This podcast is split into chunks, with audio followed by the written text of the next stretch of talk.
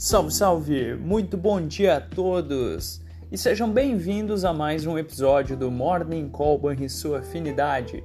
Aqui quem fala é Daniel Boss, analista de economia do Banrisul, e hoje é dia 22 de fevereiro. A agenda externa ficará no foco novamente nesta quinta-feira, e desta vez o ponto alto será a divulgação da ata da última reunião de política monetária do Banco Central Europeu.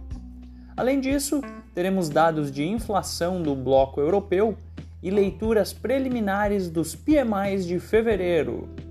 Na véspera, a ata do Fed reforçou o entendimento de que o início do ciclo de corte de juros não deverá acontecer antes de junho. Os participantes destacaram a incerteza associada a quanto tempo uma postura restritiva da política monetária precisaria ser mantida para retornar a inflação à meta de 2%. A chamada pergunta de um milhão de dólares está no ar. Do outro lado do globo, na Ásia, as bolsas encerraram a sessão majoritariamente em alta. Enquanto isso, os índices futuros em Wall Street e as bolsas europeias já abertas são impulsionadas após resultados positivos vindos da temporada de balanços corporativos. Os rendimentos dos treasuries e do dólar caem, dado o apetite ao risco.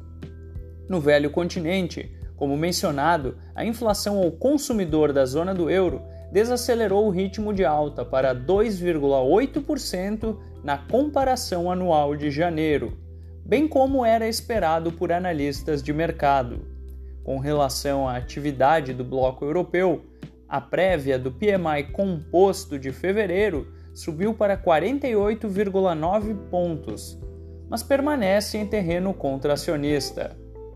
Essas foram as notícias internacionais. No Brasil, o relatório Boletim Focus do Banco Central e os dados de arrecadação federal de janeiro deverão ser atrações principais nesta quinta-feira.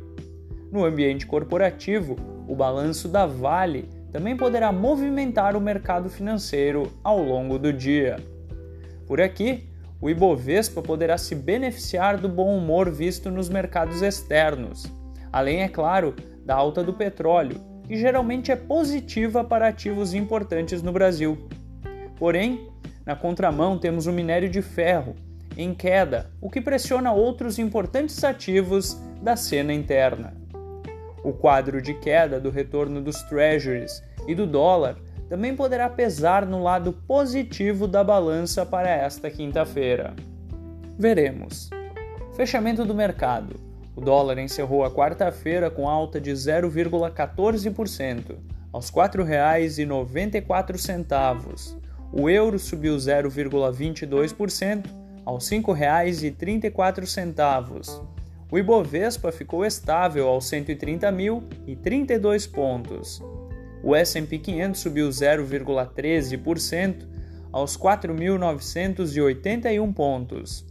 O DI futuro para janeiro de 2025 ficou estável a 9,98%.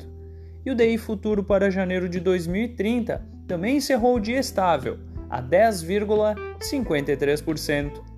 Você ouviu o Morning Call e sua afinidade com os destaques do dia. Acompanhe de segunda a sexta-feira o nosso overview.